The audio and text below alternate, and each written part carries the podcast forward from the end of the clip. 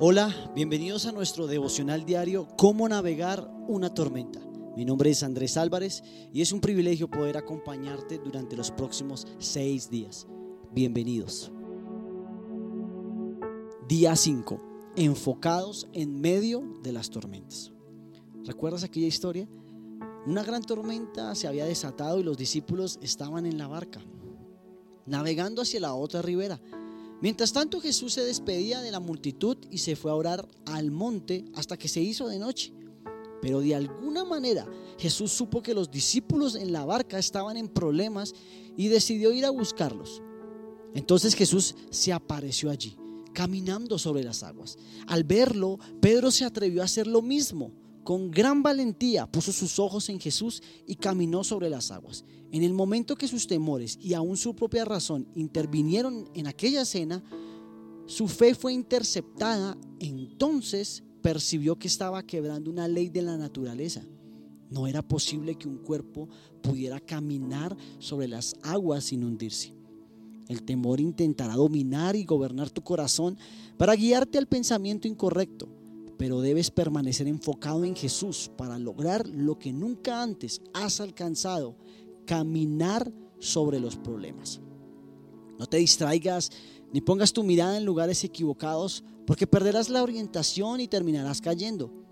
Cuando quitas la mirada de Jesús y comienzas a mirar a otras personas, tiendes a compararte con ellas y a dejar de buscar el propósito de Dios para tu vida. Socialmente estamos rodeados de modelos equivocados que se miden por lo que tienen y no por lo que son. Modelos vacíos, huecos, sin valores ni principios. Cuando dejamos de mirar a Jesús, fijamos nuestros ojos en las cosas que nos rodean y somos deslumbrados por atracciones mentirosas que Satanás mismos nos ofrece. Buscará seducirnos, incentivará nuestras sensaciones y emociones para que quitemos nuestra mirada del Señor debemos alejarnos de todo lo que pretenda hacernos apartar del Señor. Por último, la gran trampa está dentro de nosotros mismos. Al mirarnos podemos concentrarnos en nuestros fracasos y esto hará que nos sintamos atrapados en un pozo de gran depresión. Concentrarnos en nuestras frustraciones nos llevará al camino de la desilusión. Sabes, la vida cristiana es una invitación a caminar en las tormentas. Pero podremos hacerlo cuando tenemos nuestra vida sobre la persona correcta. La palabra dice, puestos los ojos en Jesús, el autor y consumador de la fe. Mientras que así lo hagamos, nuestros pasos serán firmes en este navegar llamado vida. Mi invitación es para que hoy vuelvas tu mirada a Jesús. Tal vez te has estado dejando seducir con las palabras o con lo que ofrece este mundo, con lo que ofrece inclusive Satanás. Pero recuerda que el Señor no trata con nosotros con seducción, sino con convicción, con fe. Mi invitación es para que hoy dejes de mirar lo que está alrededor de tu barca, dejes de compararte con los que están en otras barcas Dejes de compararte con modelos huecos, vacíos, que no ofrecen nada a tu vida y que coloques tu mirada en el autor y consumador, que es Jesús. Padre, te damos muchas gracias por este tiempo devocional.